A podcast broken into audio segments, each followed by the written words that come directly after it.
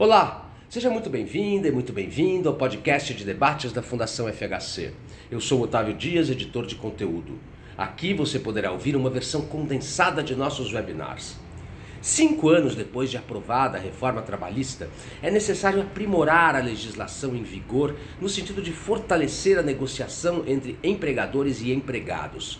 Para que isso seja possível, os sindicatos e as entidades empresariais devem estar bem organizados e financiados, sem que isso represente um retorno à obrigatoriedade da contribuição ou imposto sindical.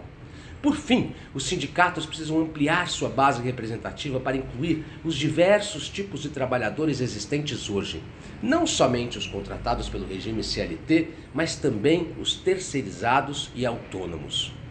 Estas foram as principais conclusões deste webinar realizado pela Fundação FHC, que teve como convidados um representante do mundo do trabalho, o sociólogo Clemente Gans Lúcio, ex-diretor do Departamento Intersindical de Estatística e Estudos Socioeconômicos, DIEESE, e um representante do setor empresarial, o empresário Dan Yoshpe, presidente do Instituto de Estudos para o Desenvolvimento Industrial, IED, e vice-presidente da Fiesp, com mediação do cientista político Sérgio Fausto, diretor-geral da Fundação. Você pode acessar o conteúdo de todos os webinars da Fundação FHC em nosso site www.fundacalfhc.org.br ou nas redes sociais Facebook, Instagram, YouTube, Twitter e LinkedIn. Eu fico por aqui. Até a próxima!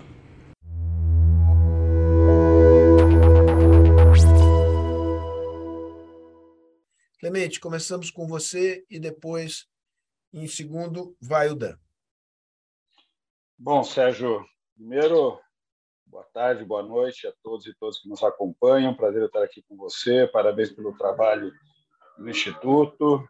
Prazer estar aqui com o Dan nesse, nesse nosso encontro, refletindo sobre uma questão tão, tão relevante para nós pensarmos no nosso desenvolvimento como país, como nação.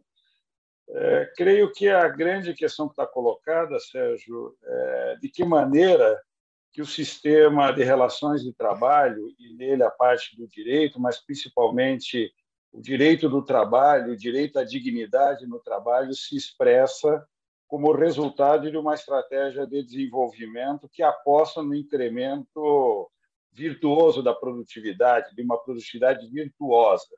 A hipótese que eu trabalho é de que essa reforma ela entregou o país a uma produtividade espúria, portanto, rebaixando o padrão regulatório aquela condição que predomina para quase metade da força de trabalho de alta precarização, insegurança, seja uma série de condições adversas ao mundo do trabalho é, e há um gap de produtividade entre micro, pequena empresa e grande empresa no Brasil de 1 para 10, portanto, de um gap de produtividade que não sustenta uma dinâmica econômica que permita gerar emprego de qualidade, crescimento da renda do trabalho, aumento da massa salarial, sustentação da demanda no longo prazo e, principalmente, de uma economia cuja produtividade se conecta com o desafio ambiental e, portanto, de uma renovação na base industrial é, voltada para uma economia integrada mundialmente, mas com foco é, muito claro na geração é, de renda, de emprego e de resposta econômica a essa a, a essas oportunidades que o Brasil que o Brasil é, tem, oferece e tem como campo de possibilidade. Nós precisamos, creio que, para pensar o futuro, colocar a centralidade da dinâmica do trabalho e da sua regulação como parte constitutiva de um projeto que intencionalmente mobiliza a capacidade produtiva do país para o incremento que eu chamo de produtividade virtuosa, que é aquela que agrega valor, que é capaz de transformar a nossa base é, em uma base transformadora de produtos e serviços de qualidade, de uma indústria que mobiliza serviços de qualidade, que difunde tecnologia, tecnologia que é suportada por uma educação de qualidade, por investimento, por tudo aquilo que nós sabemos que é o centro mobilizador de uma economia como a brasileira, que tem tudo para ser uma economia desenvolvida, que entrega sustentabilidade ambiental como um grande compromisso com as próximas gerações e com as próximas décadas, e que entrega o compromisso social de mobilizar, pelo seu sistema produtivo e pela capacidade de gerar bons empregos, uma dinâmica política e econômica de superação das desigualdades, da pobreza e de todas as mazelas que afligem essa sociedade. Acho que nós temos essa oportunidade e o sistema de relações de trabalho e o direito do trabalho tem que expressar essa possibilidade econômica de gerar esse produto por meio do trabalho coletivo que todos realizemos, ou seja, o princípio de que a dignidade no trabalho é algo que se expressa é, na organização econômica, dignidade em um posto de trabalho, dignidade em uma renda que cresce, dignidade expresso na capacidade econômica de sustentar o orçamento de uma família, a sua presença na sociedade e uma inserção virtuosa do ponto de vista econômico e social. O sistema de relações trabalho tem que entregar isso, e nisso nós devemos apostar em um sistema que indica que a negociação coletiva é o elemento para tratar da produção desse sistema e da distribuição dos seus resultados, fazer as regulações necessárias para que o sistema produtivo possa se organizar do ponto de vista tecnológico e do processo de trabalho e, ao mesmo tempo, tratar da forma com que o resultado econômico seja distribuído. De um lado, em condições de trabalho, em salário, em qualidade de emprego. De outro lado, com uma estrutura tributária correta, adequada, entregando políticas públicas que, entre... que, que fornecem serviços públicos de qualidade, especialmente nesse caso, saúde e educação são elementos que deveriam fazer parte de um arranjo que se conecta com essa estrutura produtiva, que procura mobilizar nossa capacidade cognitiva coletiva em promover esses arranjos produtivos e entregar os resultados de forma a distribuí-la e a fazer com que esse resultado propicie essa condição transformadora do ponto de vista produtivo e do ponto de vista econômico e social. Acho que esse desafio é o desafio que nós temos pela frente. Países, países que fizeram processos transformadores, especialmente no pós-guerra, fizeram experiências muito virtuosas de pactuar modelos de desenvolvimento, de incremento e de distribuição da produtividade, vários acordos sociais é, articulados em torno da produtividade e da distribuição dos seus resultados. Acho que o Brasil precisa recolocar o seu padrão regulatório no mundo do trabalho como parte constitutiva desse arranjo socioeconômico e que tem na dimensão política da negociação, do diálogo social, o elemento, um elemento central. Muito bom, Clemente. É, a pergunta é a mesma. Olhando o futuro, as transformações em curso, os objetivos do desenvolvimento sustentado do país, o padrão regulatório que nós temos hoje das relações do sistema de trabalho, da, contratos, contratação, demissão de trabalhadores, nós estamos bem equipados para trafegar em direção a uma economia mais produtiva, mais sustentável, capaz de gerar mais e melhores empregos, ou é necessário aprimorar a, a reforma trabalhista introduzida em 2017? Bom, boa tarde, Sérgio. Muito obrigado pelo convite e muito bom aqui estar revendo o Clemente, poder participar junto desse debate. É, eu me vejo aqui como um representante do IED, mais do que de uma ou outra empresa. O IED é, uma, é um instituto com mais de 30 anos que congrega aí os, as principais indústrias do Brasil é, de origem brasileira, inclusive. E, e, essa é a minha praia, digamos, é, é, o mundo da indústria, e é aí que talvez eu possa ajudar com essa perspectiva é, aqui no nosso debate. É, eu acho que o, o Clemente colocou pontos que, que nós não conversamos antes, mas que ele tirou um pouco aqui da, da minha fala, porque eu acho que o ponto de partida aqui é que a gente, como que a gente vai pensar essa relação. E, e, como qualquer política pública, ou como qualquer arranjo que a gente possa pensar que envolva várias esferas, não só o mundo da empresa, não só o mundo do trabalho, também o governo, as leis, os juizados, nós temos que pensar no desenvolvimento socioeconômico. É para isso que a gente deveria fazer qualquer arranjo, na palavra que o Clemente usou, ou qualquer política ou qualquer legislação. É, então, olhando de cima para baixo o tema, a gente tem que começar por aí. É, o IED tem se dedicado, nesses 30 e poucos anos, a estudar os caminhos para esse desenvolvimento socioeconômico, obviamente a partir da perspectiva da indústria, mas numa visão horizontal. É, nesse momento, também coloco aqui porque eu acho que é importante para a gente pensar o raciocínio.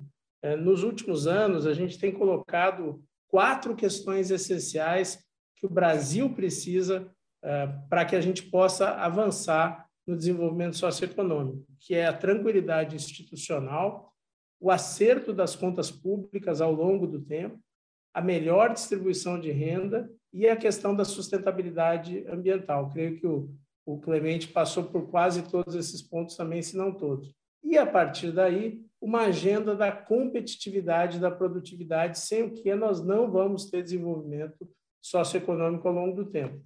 Nessa agenda, nós colocamos a tributação como tema número um, a, a, criação de um IVA, a questão da infraestrutura, a questão do incentivo à pesquisa, desenvolvimento e inovação, a questão da insegurança jurídica geral, a questão da inserção do Brasil no mundo, preferencialmente através de acordos, a questão da OCDE, que a gente julga importante, porque tem vários padrões histórias já bem definidas, e lá dentro também a gente usa um outro termo que você não usou, a gente chama de um aprofundamento, mas que eu diria que é a tua expressão aprimoramento. Então, na nossa visão, é, esse é um processo continuado e que, inclusive, o arcabouço precisa imaginar é, que essas relações estão avançando numa velocidade enorme. É, nós estamos diante de muito capital disponível para novas tecnologias. O cerceamento desse processo, em geral, ele atrapalha o desenvolvimento socioeconômico, então nós temos que pensar que sim, nós vamos coabitar com a mudança ao longo do tempo e precisamos ir pensando essas políticas, esses marcos legais, para que a gente dê cabo, né, numa expressão meio chula aqui, é, de toda essa situação. É, temos que sim pensar na representação, é, olhando para trás, eu acho que é provavelmente diferente da visão do Clemente, eu acho que ter feito a reforma foi muito importante, porque nós estávamos com uma legislação muito antiga, e nós estávamos precisando quebrar, de certa forma, também como sociedade, o paradigma de não alterá-la. Então, primeiro, era importante, sim, a gente eh, começar algum tipo de, de modernização, mas eu acho que na questão da, da, da, da visão da representação, talvez aí a reforma tenha pecado. Por outro lado, eu acho que ela conseguiu avançar, sim, numa simplificação, que traria um pouco de redução eh, da insegurança e com os seus acertos e erros, que é natural do processo, eu acho que ela buscou tentar se atualizar para o mundo mais recente.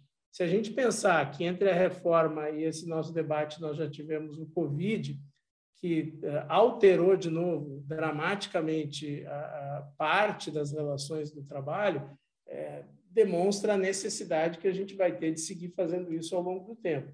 Isso talvez também dê uma dica de que o demasiado detalhe na legislação uh, e a crença no, na lei em relação ao que é acordado talvez seja uma dificuldade. Talvez quanto mais a gente conseguir ter princípios, diretrizes na lei uh, e uma vida uh, do acordado que possa considerar a contemporaneidade, talvez a gente tenha mais facilidade, mas obviamente para isso a gente tem que ter uma representação sólida, que tenha uma forma de vida pré-definida, que não esteja sob risco de existência, para que a gente possa ter sim uma maturidade de parte a parte e levar esse debate e, e contratar de uma forma lúcida. E, de novo, sempre tendo como pano de fundo o desenvolvimento socioeconômico, que sim uh, requer uma distribuição mais igualitária da renda, uma enorme consideração para a sustentabilidade, mas também, como bem colocou o Clemente, está na nossa agenda aqui também, um salto do país na competitividade, na produtividade e até muito boa colocação de que também esta produtividade, competitividade não pode estar só nas grandes empresas, porque elas são menos empregadoras que as pequenas e médias. É, inclusive, a gente vê o esforço de inovação em outros países também muito forte na pequena e na média empresa. A gente não pode prescindir é, desta parte do tecido econômico, temos que sim é, garantir é, que isso tenha virtuosidade. E estamos diante, né, acho que já comentei, de novas tecnologias, novas ofertas de produtos o dia inteiro, nós não vamos cercear isso, então temos que pensar bem que tipo de marco a gente vai ter ao longo do tempo que nos permita olhar isso de uma forma mais ágil, mais dinâmica e menos complexa, sempre eh, mantendo a mínima insegurança ou a máxima segurança possível. Eh, eu posso dar aqui exemplos de vida prática depois, eh, mas, de fato, neste capítulo, não só no trabalhista, também no, no, no tributário, até no ambiental, o Brasil ficou para trás. Nós temos que avançar nesse assunto, com certeza. Muito bom. Uh, já te antecipo que há, digamos, demandas para que você dê exemplos práticos, concretos, da tua experiência como, enfim, empresário, uh, de ganhos concretos, sobretudo na área de segurança jurídica, que a reforma teria acarretado uh, para as empresas. Pergunta do Hermínio Lima Neto e, eh, mais ou menos na mesma linha do, do Mário Medeiros. Clemente, eu queria explorar uma coisa que você disse ao início, se referindo aos chamados 30 anos dourados do capitalismo, né? que houve muito no pós-guerra. Uh, muito crescimento, uh, muito ganho de produtividade, muita distribuição da renda. Isso é uma espécie de exemplo clássico de crescimento virtuoso eh, da produtividade. Muito bem.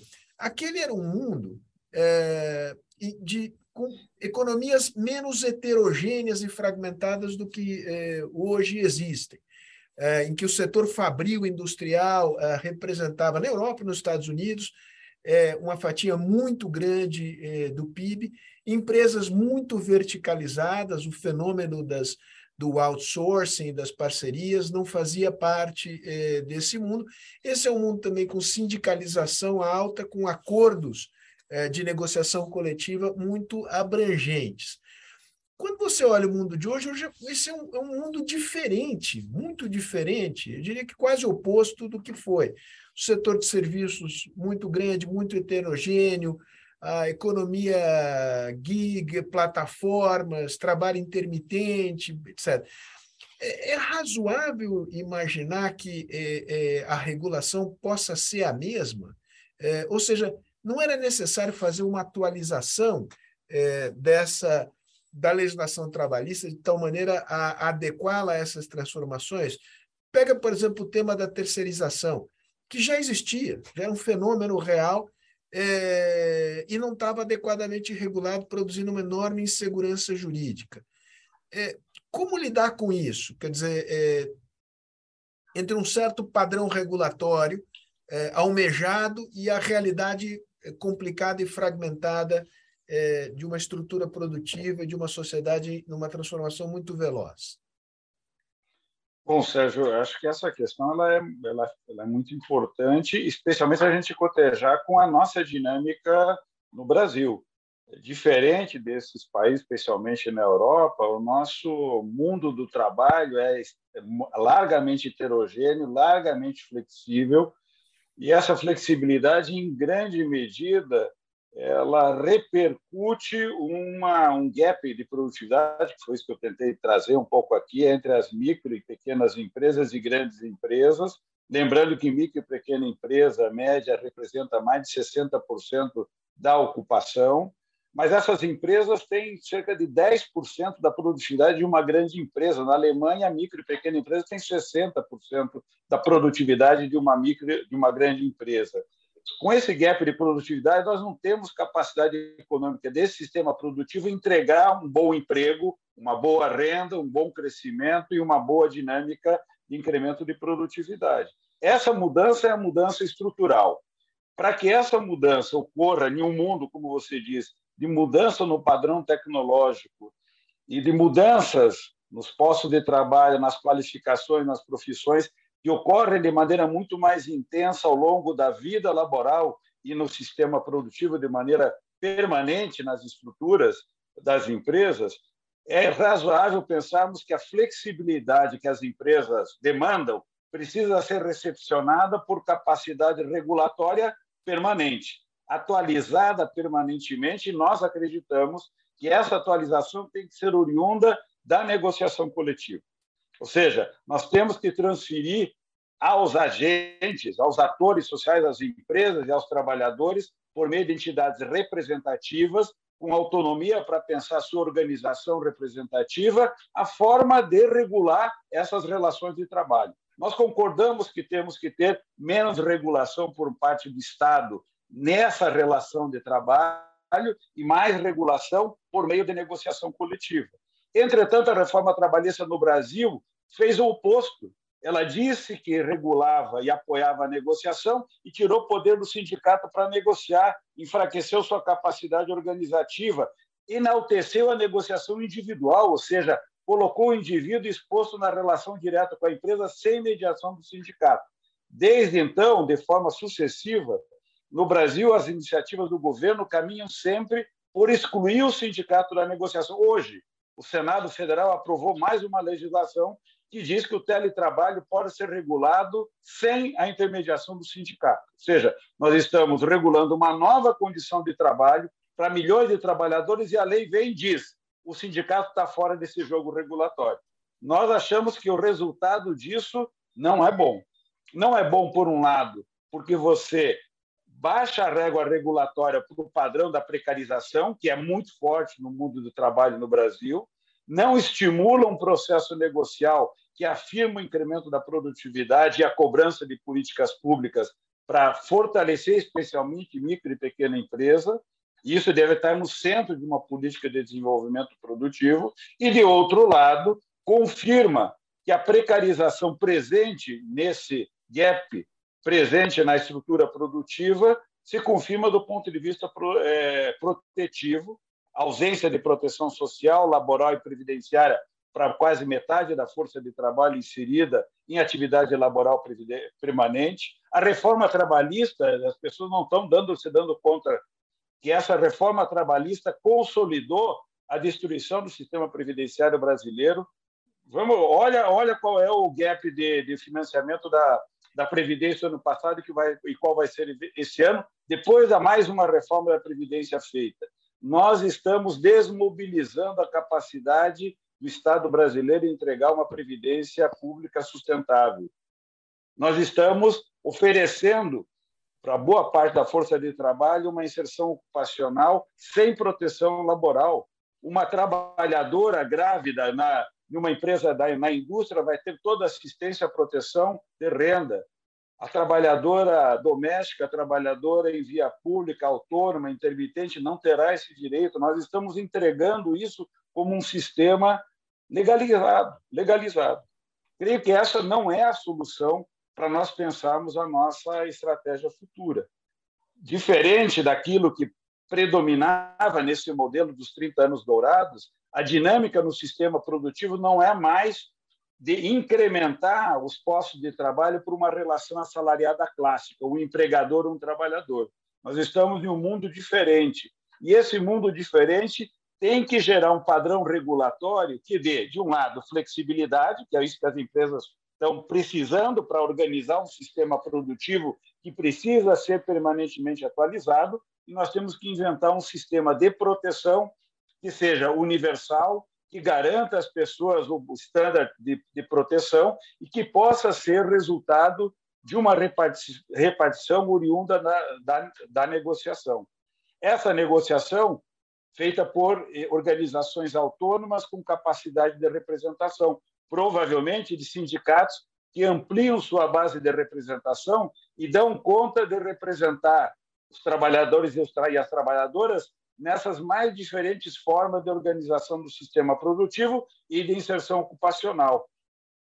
Clemente, acho que esse ponto é um ponto que a gente vai explorar. Quer dizer, como, como é possível, digamos, a reorganização dos sindicatos, do seu financiamento, para dar conta da representação de uma classe trabalhadora hoje que é muito distinta da classe trabalhadora que se conheceu no passado. Então, vamos, vamos ficar com esse tema. Esse é um tema que eu queria levar ao Dan, é, é, importância dos sindicatos. Qual é a visão que ele tem a respeito da importância de negociação uh, coletiva uh, no nível das empresas, no nível de setores? Como é que você vê esse tema?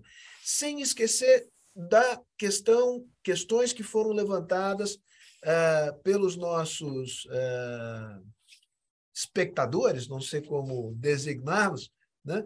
É, a respeito de qual foi a tua experiência nesses quatro anos uh, na lida empresarial com os efeitos da reforma. É, eu falar um pouquinho de mundo prático, depois volto, que eu queria pegar alguns pontos do que o Clemente falou. É, a experiência que eu tive, vários tiveram, é de que, eu vou dar um exemplo, fazendo uma aquisição de uma empresa é, internacional a partir do Brasil, da empresa que eu fui presidente por muitos anos, é, uma empresa que operava em nove países há quase 100 anos. É, todos os processos trabalhistas dessa empresa estavam no Brasil, que era um dos nove países que ela operava. Agora, antes que alguém pule na minha jugular, não só os trabalhistas, também os, os tributários e os, e os ambientais, ou seja, nós temos uma legislação em geral, é muito complexa e a insegurança jurídica, Sérgio e Clemente, ela está, em geral, associada a um detalhamento exagerado, feito num momento temporal e que, ao longo do tempo, vai se mostrando muito difícil. É, e você acaba, então, descobrindo no futuro o custo que você teria tido num tempo passado. E isso para uma empresa, isso que é a tal da insegurança jurídica, é muito complicado, porque você não precificou ou não ajustou uh, nos custos ou nas receitas aquele valor. Então, vai haver um. Do passivo trabalhista ou contingente. Ou sim. ambiental. É... Então, temos que sim avançar nesse assunto. E a experiência que eu vejo em outros países, aí eu não tenho a, a condição teórica para falar sobre isso, mas como usuário prático, é de que um pouco da solução foi na linha do que o Clemente falou para o trabalhista, mas até para outras áreas. Você deixar a legislação mais principialesca, mais enxuta, diretrizes essenciais e permitir que as empresas uh, e os trabalhadores e as suas representações pactuem e contratem aquilo que eles julgam naquele momento adequado sem ferir aos princípios, mas quando você põe uma legislação muito detalhada, mesmo o convencionado vai acabar cruzando com o legislado e aí começa essa discussão que a gente viveu. O que, que a gente teve uh, de lá para cá? De fato, a gente teve uma redução muito significativa do volume de processos trabalhistas, que é um calcanhar de Aquiles neste sentido em que eu estou te falando ele não é um calcanhar de Aquiles eh, porque a empresa terá que honrar com um, ônus subsequente ou trabalhador, que pode ir para os dois lados, é que estes valores não estiveram na formação dos custos e dos preços ao longo do tempo. E você não consegue gerir uma empresa sem pensar nos custos é, vis-à-vis os preços, senão você cria uma bola de neve que acaba infernizando inviabilizando a vida da empresa e, portanto, da relação do trabalho dali para frente. É, eu só queria voltar num, num ponto, eu acho que o, que o, Clemente abordou bem essa questão toda da relação uh, entre as empresas e os seus representantes, os trabalhadores e seus representantes. Uh, também acho que isso é um pedaço, quer dizer, mesmo feito isso, nós não vamos conseguir garantir a entrega de renda e de desenvolvimento adequado. Como a gente fala lá no IED, isso é um, é um, é um quebra-cabeça muito complicado. Mas, obviamente, não fazer isso também não ajuda o quebra-cabeça. Então, temos que fazer, e se a gente conseguir avançar nas outras áreas, sim, o Brasil pode entregar, é, como outros países entregam, uma melhor média e uma muito melhor distribuição de renda. E isso, sim, a legislação trabalhista como política pública é, pode ajudar. É, na questão da representação, eu acho que a visão geral é, das empresas e que a gente tem pensado é, é de que ela é bem-vinda, obviamente também sempre que os trabalhadores e as empresas assim desejem. Quer dizer, a gente vê, é, o Brasil também trabalhou muito com a vinculação obrigatória, é, pensando no pré-2017, com imposto é, sindical trabalhando aí para os dois lados também, é, e, uma, um volume de representantes, seja do lado patronal, seja do lado dos trabalhadores, muito volumoso, até uma certa briga para estar nessa representação, porque haviam também valores envolvidos. Ah, então, a representação ela é muito bem-vinda, porque ela organiza, ela traz eh, parâmetros, ela traz capacidade analítica que uma empresa sozinha, um trabalhador sozinho não vai conseguir fazer. É, o melhor é que a gente consiga também pensar nisso da forma mais construtiva é, para o desenvolvimento socioeconômico, que abrange as empresas, o Estado, a academia, os trabalhadores. Ou seja, sempre que a gente mirar também é, o, canhão em resolver um lado da equação, a gente não resolve os outros e, e acaba não andando. Falando de um lado e outro, Clemente, é, tem o tema da, digamos, co como é possível fortalecer a representação sindical que perdeu densidade, né, perdeu a filiação, né, num, num, num quadro uh, com a economia, com essas transformações que foram uh, aqui descritas. Esse é o tema central que eu volto a você. Mas só para não perder uh, aqui um comentário que foi feito uh, pelo Valcir Previtali, eu acho, com relação à insegurança, segurança e insegurança jurídica. O argumento dele é, é que gerou-se grande segurança jurídica para as empresas com a reforma trabalhista, mas, de alguma maneira, se cerceou é, o acesso à justiça do trabalho pelos, é, por parte dos trabalhadores, ou seja, desproteção e insegurança jurídica do lado é, dos trabalhadores. Então, um comentário sobre essa pergunta específica do Valcir e uma elaboração em torno desse tema da representação sindical. Bom, Sérgio, primeiro é, é, é muito importante a gente olhar para um padrão regulatório e, um, e uma estrutura heterogênea extremamente desigual. É, é sempre importante levar em consideração que esse marco regulatório consolida uma legalização de um mundo do trabalho altamente precarizado, de muita insegurança, de muita vulnerabilidade. Portanto, se de um lado as empresas ganham uma certa segurança jurídica, especialmente para aquelas que trabalham com uma ocupação mais precária, os trabalhadores recebem como retorno a consolidação de que essa instabilidade e insegurança é seu modo, seu modo de vida. Acho que nós não, não estamos entregando uma boa qualidade, pelo contrário, nós estamos rebaixando o sarrafo regulatório e de proteção que nós desejamos. Acho que esse não é uma boa, não é um bom caminho para o futuro. Outra coisa é nós termos mecanismos de solução de conflitos, mecanismos de tradução de padrões regulatórios para médias e grandes empresas, no qual a negociação coletiva, na nossa visão, é um instrumento que deve ser fortalecido e incentivado. Não é o que a reforma trabalhista fez, ela fez o contrário. Na nossa visão, a organização sindical autônoma que deve responder a essas mudanças que estão em curso é uma organização sindical que se reestrutura a partir de um fundamento de agregação, de ampliação da base de representação, que recepciona todas as formas de ocupação. Se eu entro hoje em um banco, eu encontro trabalhador assalariado, autônomo, PJ, encontro de tudo, várias formas de inserção ocupacional naquele mesmo espaço é, de atividade econômica. Na nossa visão, o sindicato representa todos esses trabalhadores, independente da forma de relação de trabalho e da forma contratual. E vai estabelecer seu padrão regulatório no processo de relação com essas empresas terceirizados, quarteirizados, não importa a forma de relação nessa, nessa atividade econômica. Portanto, nós estamos falando de uma organização sindical que se repensa não mais por compartimentalização ou segmentação por categoria, mas por um entendimento de uma representação mais geral. É uma outra forma de pensar a organização. E uma organização que responde a âmbitos de negociação que os empregadores e os trabalhadores podem definir.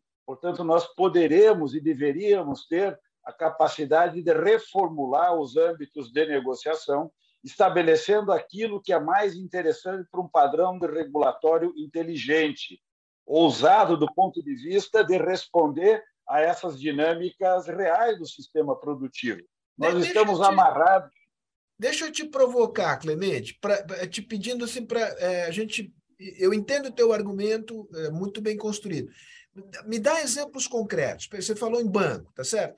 Lá dentro do banco você tem o caixa, você tem o gerente, você tem o vigia, você tem um conjunto de serviços acessórios que são prestados, é, enfim. Você está dizendo, o sindicato tem que representar de, da forma mais abrangente aquele conjunto heterogêneo de trabalhadores.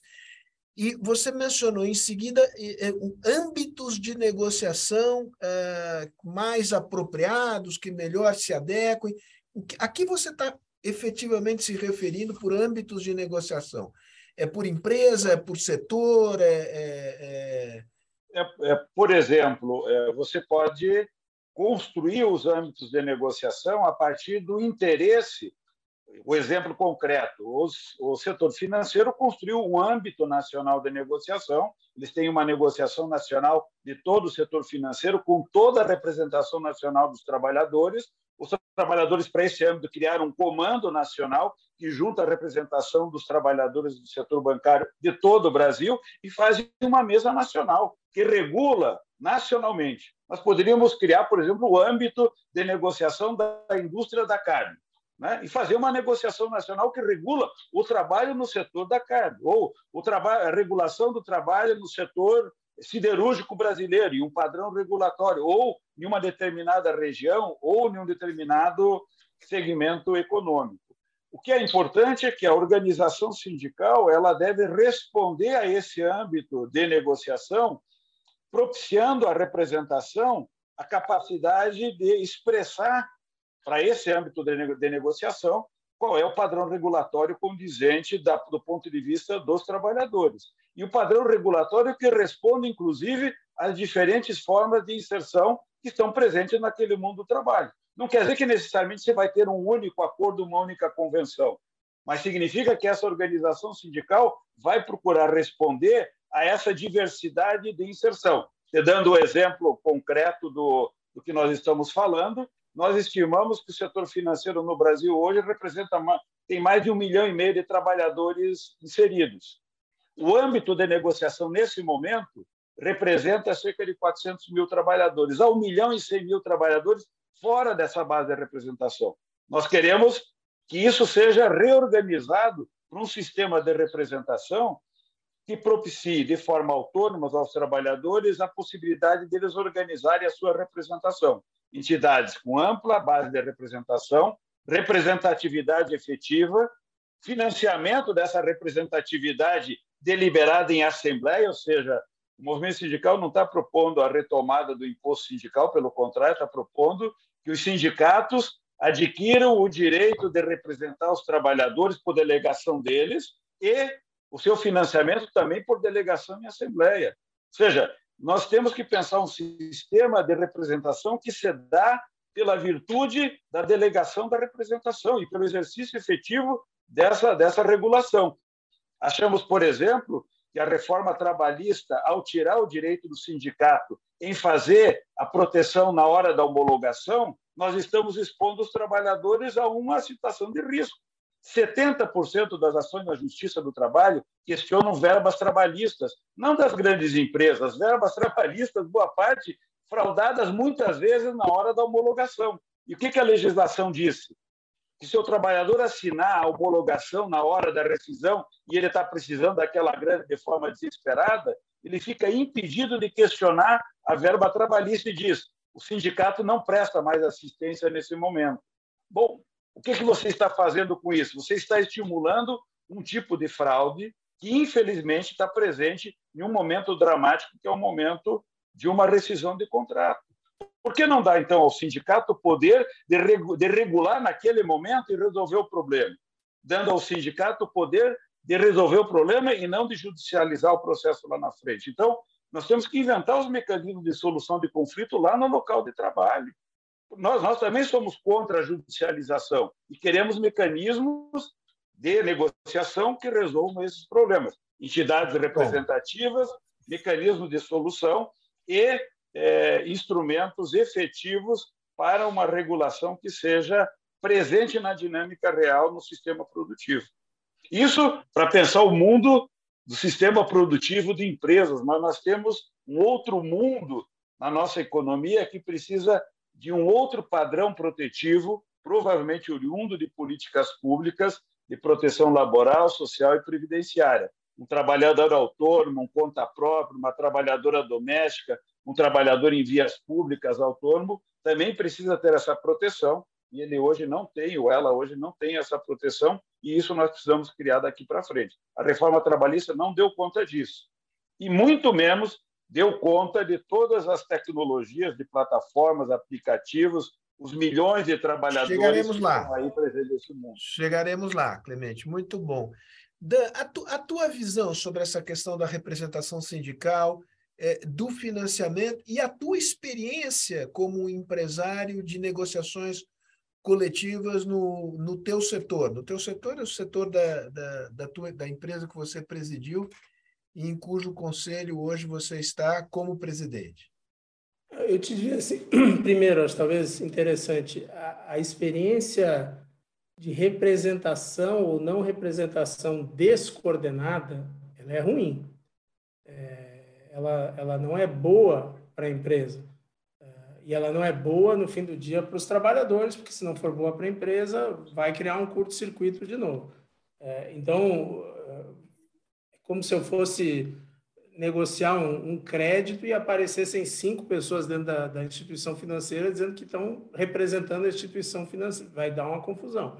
Então, é, não é ruim, é, e eu acho que favorece o bom andamento quando você tem uma representação que ela é, é bem fundamentada pelos representados, que ela está bem constituída, que ela está aí democraticamente uh, obtida, uh, que ela tem um marco temporal, que ela tem verificação se os resultados foram bons ou ruins, que ela tem um foco central no desenvolvimento daquela relação, que ela se responsabiliza por aquela relação. Porque também a gente já viu no ambiente brasileiro, mas não só aqui, em outros países vi também, num determinado momento em que a representação sindical, mesmo unificada dentro de uma empresa, ela diz: olha, a única coisa que me interessa é quem resta aqui. Então, se saírem hoje 200 pela porta, porque a condição que a gente está fazendo não serve, esses 200 não são mais uh, do, do, meu rebanho e, e não estou preocupado. Da mesma forma, você poderia ter isso na representação patronal. Então, eu acho que a gente precisa alcançar de parte a parte é, um amadurecimento, mas eu acredito, e aí é uma visão pessoal minha, de que a representação ela é muito positiva nesse sentido. E a representação é, centralizada, pelo menos para cada entidade, para cada empresa, é melhor do que você ter uma variedade de, de representantes. É, a possibilidade da empresa ou do, do empregado ou do funcionário de ser representado, eu acho que tem que estar facultado. Eu acho que, de novo, a experiência que a gente teve de uma certa obrigatoriedade, de um certo engessamento com a, as verbas automáticas de parte a parte, eu acho que não foi bom para nenhum dos dois sistemas, nem o patronal, nem o, o, o dos trabalhadores. É, eu acho que a gente precisa caminhar para um sistema que permita, sim, a, a, constituição financeira de ambos, é, que tem que estar baseada efetivamente nos interessados e não em terceiros, quer dizer, são as empresas e os trabalhadores que deveriam financiar as suas entidades, para que essas entidades também tenham um, um retorno óbvio e objetivo para esses representados, de parte a parte. É, eu acho que nós temos esses problemas de parte a parte. Dan, você diria que isso, isso você disse aqui reflete em, em grande medida, o pensamento médio das lideranças empresariais hoje, em particular, digamos, no Estado de São Paulo, você hoje é vice-presidente da Fiesp. Houve, no, em meados da década passada, da, perdão, já estamos na primeira década desse século, uma interlocução muito intensa entre lideranças empresariais e, e, e lideranças eh, dos trabalhadores, que quase, digamos, gestaram e produziram uma reforma trabalhista negociada que acabou não se concretizando por, enfim, circunstâncias da vida política brasileira. Isso se perdeu, o ânimo agora é um ânimo, digamos, de é, sentar, conversar, é, buscar soluções de consenso, ou é um ânimo mais de conquistamos o que queríamos com a reforma trabalhista de 2017 vamos ficar entrincheirados é, na defesa deste marco legal? Eu, eu, não posso aqui falar em nome de empresários ou de entidades uh, eu até não, não presido, que eu não, não tive esse debate objetivo. O que eu posso te dizer é que eu acho que, em geral, uh, a, a, a contemporaneidade do relacionamento é vista por todos. Ou seja, você se travar como se travamos também numa CLT ou numa regra de 40 anos e achar que aquilo vai dar conta, acho que ninguém tem essa visão. Estava é, até ouvindo o Clemente falar e estava pensando aqui a questão da, da, da, precariedade, não talvez de tudo que ele falou, mas aquilo que é relacionado a tecnologias disruptivas e a novos modelos de trabalho, nós estamos vendo no mundo inteiro é, empresas, é, trabalhadores e uh, governos e, e, e, legislativos e judiciários tentando dar conta disso, ou seja, não há um mapa fácil, simples, plug and play aqui para a gente usar. Então, pensar que a gente vai ficar parado naquilo que foi feito não me parece uma visão razoável de ninguém, nem para os trabalhadores, uh, nem para as empresas, nem para as entidades patronais, nem para os sindicatos dos trabalhadores e confederações. Então, eu vejo dessa forma e acho que isso é razoável. Agora, de novo, o que eu acho que a gente tem alguma clareza eh, do lado empresarial é que tem algumas diretrizes importantes que precisam estar lá no topo da legislação. E, claro, trabalhadores e, e empre, empresários, empresas e eh, representantes de empresas de trabalhadores vão ter visões diferentes de como que isso se aplica, inclusive em relação à reforma de 2017, nós vamos ter diferenças aqui. Mas se a gente pactuar que insegurança deve ser reduzido, que o acordado é importante é, e, e coisas dessa natureza, eu acho que a gente avança e eu acho que também nesses sete de princípios, a, a, faculdade, a representação e a viabilização da representação de parte a parte tem que estar lá assegurada e onerada pelos representados. Muito bom, Dan. É, Clemente, é, entre as diretrizes, é, o, o, Dan mencionou a prevalência, digamos, do acordado sobre o legislado. E eu vou me valer aqui mais uma vez do Hermínio Lima Neto, que está bastante ativo aqui nas perguntas, as perguntas são boas. Ele, é, é, ele, ele se refere a uma decisão do STF, eu francamente desconheço, você deve saber de que se trata, que representa um, um, um retrocesso uh, neste caminho de prevalência do uh, acordado sobre o legislado. Eu não sei a que ele se refere. Mas ele, ele eh, possivelmente tem a ver com terceiro. Não, não, esse é outro tema. É, e ele diz, é, Clemente, é, aqui é o âmbito da negociação. você quer. o fundamental é fortalecer centrais, confederações ou o sindicato ali na base? Olha, o fundamental é fortalecer a negociação e dela derivarmos um modelo organizativo que responda a esse âmbito de negociação e de padrão regulatório. Em muitos aspectos, é, provavelmente você poderá ter uma organização nacional, como os bancários criaram o Comando Nacional, mas esse Comando Nacional está sustentada em centenas de sindicatos com alta representatividade desde o local de trabalho, com, com trabalho. Ou seja, não há possibilidade de ter um sistema robusto, representativo, sem uma forte presença dos, da organização dos trabalhadores desde os, desde locais de trabalho e a nossa base política sindical é o sindicato. Nós não somos, um, não somos uma estrutura sindical orientada por uma organização no local de trabalho. Isso não faz parte da nossa cultura política organizativa. É o sindicato a base dessa organização. Então, na nossa visão, o sindicato é a base dessa organização. Só que ele vai.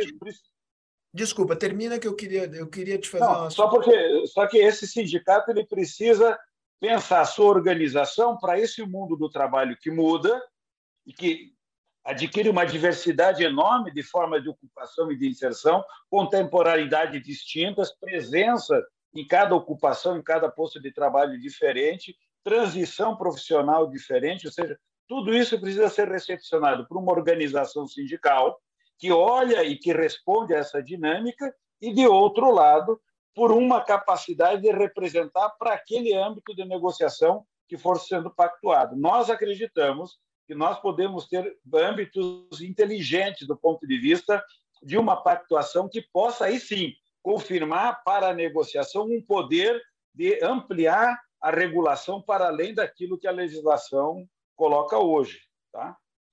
Uh, Clemente, deixa eu explorar um pouquinho o tema aqui. Digamos, o, o, mundo anterior era o mundo da unicidade sindical num certa eh, base de representação é, territorial. Tua opinião sobre uh, pluralismo uh, sindical, né, existência de mais de um sindicato por setor ou por base, e do sindicato por empresa?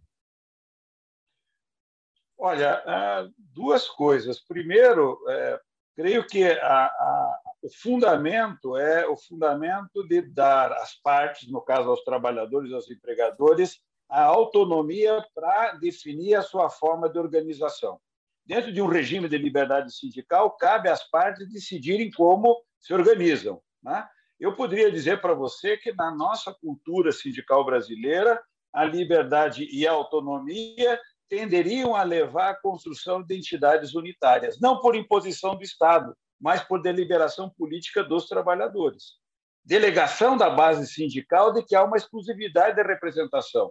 E representação essa para fazer efeito sobre todos os trabalhadores e trabalhadoras daquela base de representação. Então, o efeito erga omnes, ou seja, o sindicato não representa só o associado, representa aquele coletivo cujo efeito dá às empresas capacidade de ter uma regra homogênea sobre todos os trabalhadores e trabalhadoras. Esse sistema que a gente deve entregar. Então, eu diria, em um sistema de autonomia e liberdade, a tendência no Brasil é caminharmos para isso. Mas a transição é o elemento fundamental. Nós acreditamos que é necessário ter um processo de transição dessa organização atual para uma organização futura que a gente venha construir. E nessa transição, essas escolhas políticas devem ser processadas como o movimento sindical fez no mundo todo.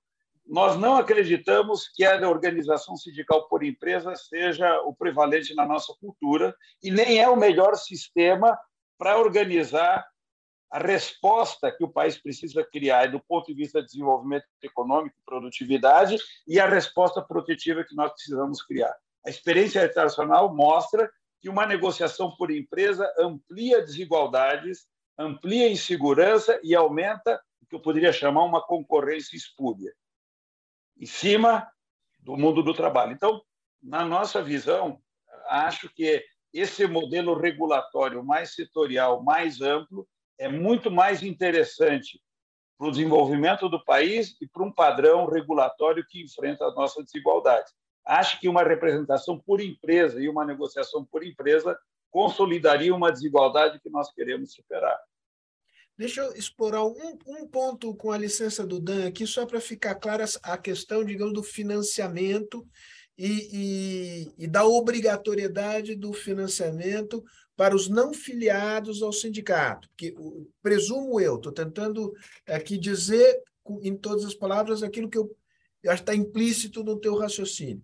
O modelo que você defende é o modelo pelo qual a assembleia de, um, de uma determinada categoria, ah, se observado um determinado quórum, deliberar pela contribuição sindical num certo valor, esta obrigação ela é vinculante, ela é obrigatória para todos os trabalhadores daquele eh, setor, independentemente de presença na Assembleia ou filiação ao sindicato, é isto? Isso, a contribuição negocial. A contribuição negocial é uma contribuição delegada a um sindicato que fica autorizado a representar aquele coletivo de trabalhadores, construía um padrão regulatório e o resultado desse processo é uma contribuição financeira para aquele objeto que é o contrato coletivo, a convenção, o acordo coletivo. O sócio do sindicato financia o sindicato para todos os serviços que o sindicato faz para o sócio. Esse bem, que é o acordo, a convenção coletiva, que na nossa regra vale para todos, é também por todos financiado a partir de uma autorização que ele faz, como uma assembleia de condomínio. Você chama todos os condôminos, coloca em deliberação uma determinada, um determinado investimento e eles deliberam por aquele investimento e aportam o recurso para realizar aquele investimento. Também aqui no nosso caso seria dessa, deve ser dessa maneira, ou seja, o sindicato é, é, apresenta uma, uma estratégia de negociação, é autorizado a conduzir aquela estratégia de negociação pela Assembleia de Trabalhadores, e esses trabalhadores também deliberam qual é o aporte que farão para conduzir aquela estratégia, cujo resultado tem efeito para todos aqueles trabalhadores que estão naquela base de representação, independente se ele é sócio ou não do sindicato. Naquele bem, ele tem direito coletivo e obrigação coletiva de financiar. Uhum. O sindicato é financiado pelo sócio, Tudo que bem. vai usar os outros, os outros serviços do sindicato. Compreendido, compreendido. Muito bom. é, em, em, vários países, é, há uma representação é, dos trabalhadores, dos empregados no conselho das empresas, muitas vezes com previsão legal para que isso é, aconteça. Qual, qual, é a sua. O que dá, portanto, digamos, uma, uma possibilidade de, de, de dos trabalhadores discutirem, inclusive, é, trajetórias de adoção de tecnologias, além da repartição, digamos, do, de lucros e salários. É, você acha você vê isso com bons olhos? Você acha que nós estamos maduros para caminhar nessa, é, nessa direção? É, olhando o futuro, não, não, não precisa ser um futuro imediato. Eu diria o seguinte, nós temos no Brasil alguns casos como esse, e eu participo de um conselho em que nós temos representantes dos trabalhadores eleitos pelo conjunto dos trabalhadores, numa eleição em separado para compor a chapa, porque assim o estatuto dessa empresa deliberou. É, e já tem algum tempo lá e, historicamente são pessoas eh, bastante capacitadas e até onde eu entendo que sempre contribuíram com o chapéu eh, de conselheiro, que é essa a chave, né? Quer dizer, você ali não está, se você estiver ali fazendo meramente uma representação eh, dos seus colegas, nós vamos ter uma incapacidade de discutir os outros temas ou um, uma má condução enquanto conselheiro. O conselheiro tem que estar sempre defendendo a, empresa em todos os aspectos, de uma forma mais holística, como você bem disse, tecnologia, acordos internacionais, etc. E, obviamente, que no caso específico também pode haver algumas matérias em que haja um, um certo conflito de interesse como poderia haver com outro conselheiro associado a um ente tecnológico que estaria tendo alguma negociação ou coisa do gênero. Então, eu não vejo é, nenhum problema. Agora, você é, ter isso de novo numa lei geral seria mais um é, complicador da flexibilidade e da forma de condução. Eu acho que deve ser algo ou relacionado a como aquela empresa chegou onde ela está e que tipo de relação ela teve com o Estado ou com seus trabalhadores, ou uma decisão uh, dos próprios uh, uh, da, da, dos próprios sócios dessa empresa, dos acionistas, né, usando a analogia do Clemente também, que na sua assembleia deliberam essa situação. Lembrando que nós temos grandes investidores institucionais, talvez os maiores do mundo, que carregam a, a previdência dos trabalhadores. É, e que hoje, quando eles estão falando de ESG e de outros critérios mais contemporâneos de avaliação das empresas, eles também estão preocupados com a sanidade do relacionamento, é, com as condições em que se dá esse relacionamento, É, então, há outras formas também de se representar. Eu não conheço a cadeia de fornecedores da IOSP Maxio, mas imagino que ela seja, não sei quão longa ela é, mas ela não é simples, ela é complexa. Né? É, e, e, presumo que ela abrigue formas de contratação é, diversas. Essa, essa é, cadeia de fornecedores, digamos, esse, esse microsistema em torno uh, da ela se beneficiou uh, com a reforma trabalhista? Quer dizer, uh, tentativas de, digamos, de maior uniformização, enrijecimento da legislação podem prejudicar, em termos de eficiência, o funcionamento desse, desse ecossistema, ou não é assim que você vê? Eu talvez não usasse a palavra beneficiou e voltaria ao que eu já comentei. Acho que, para mim, como uh, assistindo aqui do, do lado de cá, vamos dizer, empresarial, grande diferença uh, tangível nesse momento é a enorme redução uh, dos casos judicializados.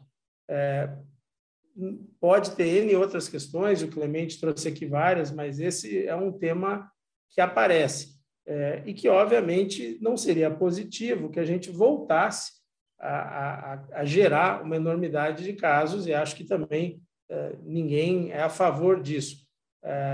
Então, de novo, eu preferiria pensar que se alguma simplificação do legislado e algum aprimoramento do, do, contratado nos leva nesse caminho, é nesse caminho que a gente deveria ir.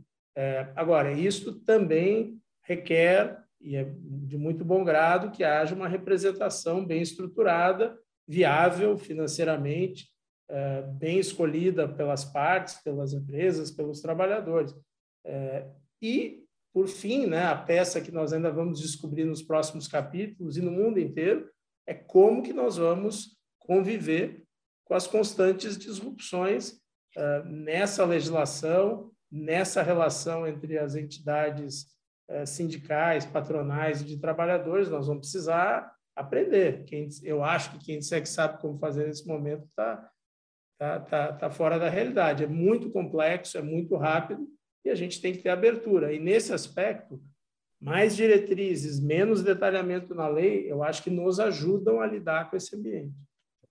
Clemente, nós estamos aqui, é, rodada final, né, para fechar. É, Houve um momento, é, acho que um programa preliminar é, é, do PT se falou, eu não sei se isso foi um slogan que acabou deixando sua marca no programa, não no programa final, né, nesse que foi apresentado, mas falou-se em revogação da, da, da, reforma trabalhista. Me parece que a, a, a, tua linha aqui é outra e a própria linha do programa da chapa Lula-Alckmin é outra. Eu te, eu te perguntaria, digamos, o que, que precisa uh, ser. Eh, o que, que é o foco do aprimoramento e o que, que são, digamos assim, excrescências da reforma uh, trabalhista que deveriam ser, estas sim, eliminadas? Olha, eu diria que, primeiro, a gente precisa recolocar a centralidade da representação coletiva. Né? Essa reforma ela, ela exacerbou a representação individual. Retirou a representação coletiva e colocou o trabalhador numa relação desigual com, com, com as empresas, é, enfraquecendo a representação coletiva. É, e para muitas das questões que foram colocadas, é, essa representação coletiva precisa ser recolocada como elemento estruturante. Segundo, garantir ao sindicato essa proteção na relação, especialmente na regulação de jornada, salário e no momento da homologação. São momentos críticos que precisam de uma mediação, e quando essa mediação é feita por uma representação coletiva, acho que nós encontramos soluções mais adequadas e mais seguras. A outra é, dimensão importante desse, desse padrão é, termos na negociação coletiva um instrumento central dessa regulação da regulação de todas as formas de ocupação e de inserção e da possibilidade de reorganização dos âmbitos de, de negociação. Acho que essas diretrizes deveriam estar presentes em novos marcos que vão se aprimorando. Acho que nós deveríamos olhar essas transformações como transformações incrementais, no qual a atenção para pensar o sistema de relações de trabalho e traduzir as regras que orientam a sua estruturação, inclusive a nossa sugestão, a nossa proposta é que nós constituíssemos um ente autônomo entre trabalhadores e empregadores para pensar o sistema de relações de trabalho, ou seja, não mais delegado pelo Estado, mas oriundos de um padrão regulatório que, inclusive, define a forma com que esse sistema deveria funcionar. Acho que o exercício da plena autonomia deveria ser, inclusive, buscado no próprio desenho desse sistema.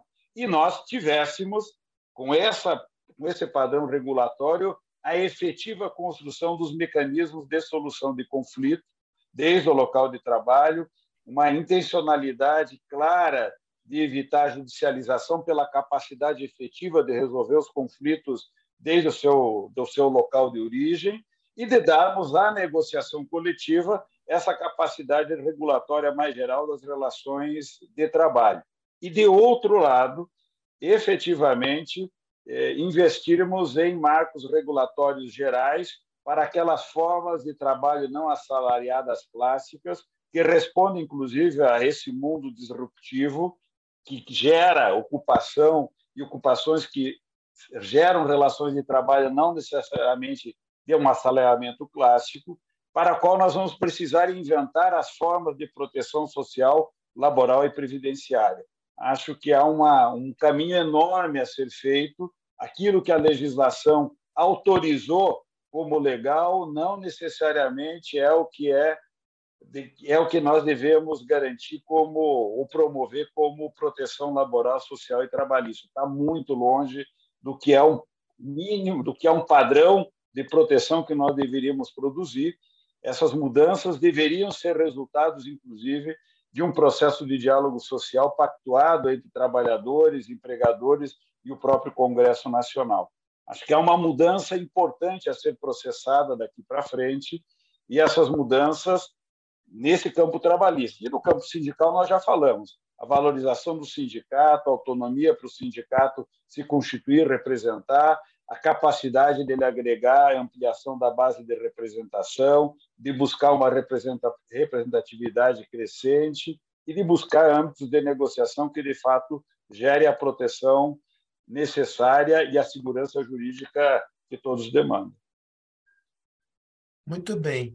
Dan, para terminar, é, você pode fazer as considerações finais que quiser, mas eu te, eu te diria o seguinte, te perguntaria o seguinte, ah, tem uma mudança importante, me permita a franqueza, uma mudança importante acontecendo na Fiesp, eu assim entendo, né? É, com, com a nova diretoria, é, com a presidência é, do, do Josué.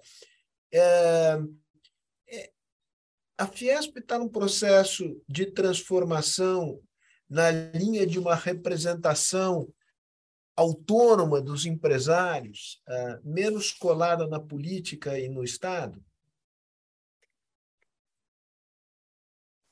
Uma pergunta muito difícil, Sérgio. Você me quebrou as pernas aqui.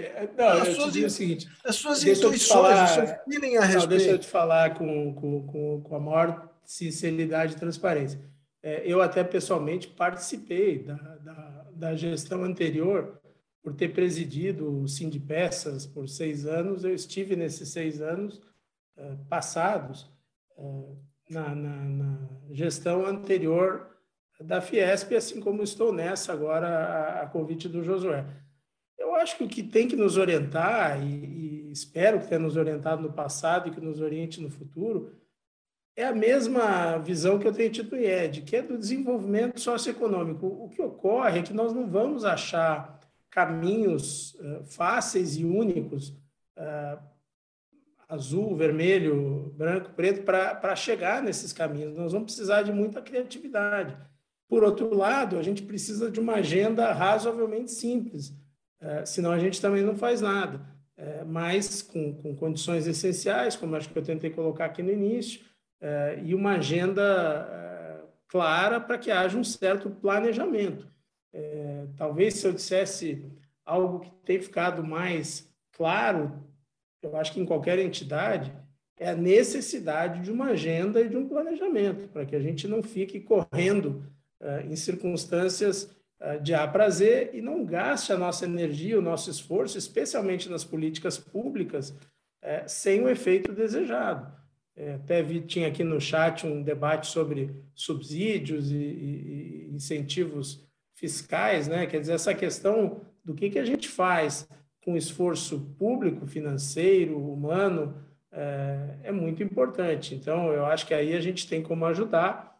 É, seja na Fiesp, seja nas entidades uh, dos trabalhadores, na academia, em tentar desenvolver uma agenda para o país que seja congruente, que nos ajude a chegar em algum lugar de uma forma mais simples. Então, espero que seja essa a, a colaboração da Fiesp, obviamente sob a perspectiva da indústria, porque é de lá que ela vem, mas também você não pode pensar um setor hoje em dia. A indústria é um dos maiores usuários de serviços. Então, não adianta a gente pensar também de forma estanque. Temos que pensar no todo e é para isso que a gente se dedica. Espero não ter te enrolado na resposta que você desejava, mas tentei dar não. de uma forma razoável. É, eu, eu acho que, digamos, você deu uma resposta muito habilidosa, embora eu presuma que você seja gaúcho, o mineiro seja o Josué, mas eu estou vendo que vocês estão afinados. Tá bom. Tá bom? Dan, muitíssimo obrigado. Clemente, obrigado pela excelente conversa. E esse é um tema que nós vamos revisitar. Né? Como vocês dois disseram, tem é, transformações tão importantes eh, ocorrendo na realidade que, digamos, ajustar o marco legal será uma tarefa. É claro que precisa ter uma certa estabilidade, mas de quando em quando a gente vai precisar revisitar o marco legal e essas discussões aqui servem para isso além do prazer de encontrá-los. Então, um abraço e um agradecimento um abraço. em, nome, em nome da Fundação. Obrigado. Um abraço. Obrigado. Tchau, tchau.